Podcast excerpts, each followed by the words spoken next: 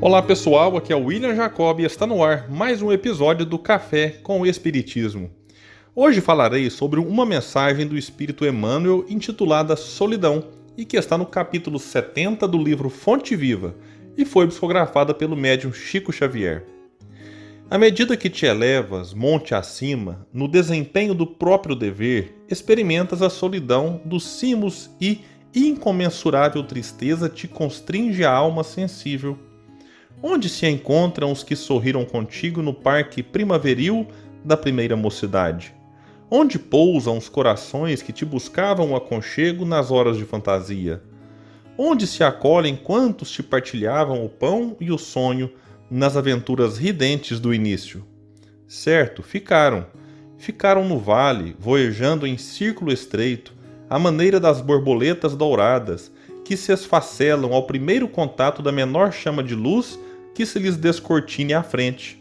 Em torno de ti, a claridade, mas também o silêncio. Dentro de ti, a felicidade de saber, mas igualmente a dor de não seres compreendido. Tua voz grita sem eco e o teu anseio se alonga em vão. Entretanto, se realmente sobes, que ouvidos te poderiam escutar a grande distância e que coração faminto de calor do vale se abalançaria a entender de pronto os teus ideais de altura? Choras, indagas e sofres. Contudo, que espécie de renascimento não será doloroso? A ave, para libertar-se, destrói o berço da casca em que se formou, e a semente, para produzir, sofre a dilaceração na cova desconhecida.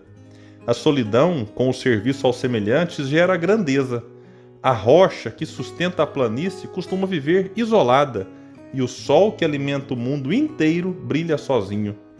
Não te canses de aprender a ciência da elevação.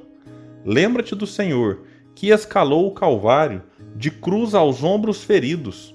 Ninguém o seguiu na morte afrontosa, à exceção de dois malfeitores, constrangidos à punição em obediência à justiça. Recorda-te dele e segue. Não relaciones os bens que já espalhaste. Confia no infinito bem que te aguarda. Não esperes pelos outros na marcha de sacrifício e engrandecimento. E não ouvides que, pelo ministério da redenção que exerceu para todas as criaturas, o divino amigo dos homens não somente viveu, lutou e sofreu sozinho, mas também foi perseguido e crucificado inspiradora mensagem do benfeitor Emmanuel.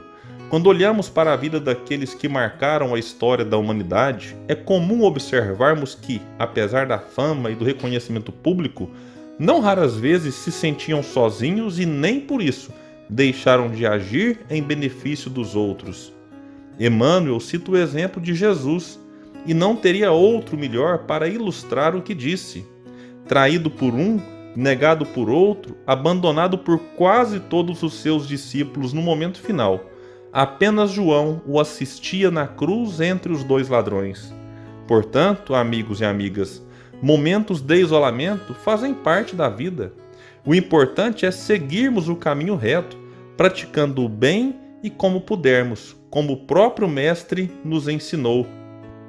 Mas não apenas ele é bom lembrar, a história está repleta de bons exemplos inclusive aqueles que não ganharam a fama e nem o reconhecimento público, mas que marcaram com seu amor a vida de seus semelhantes.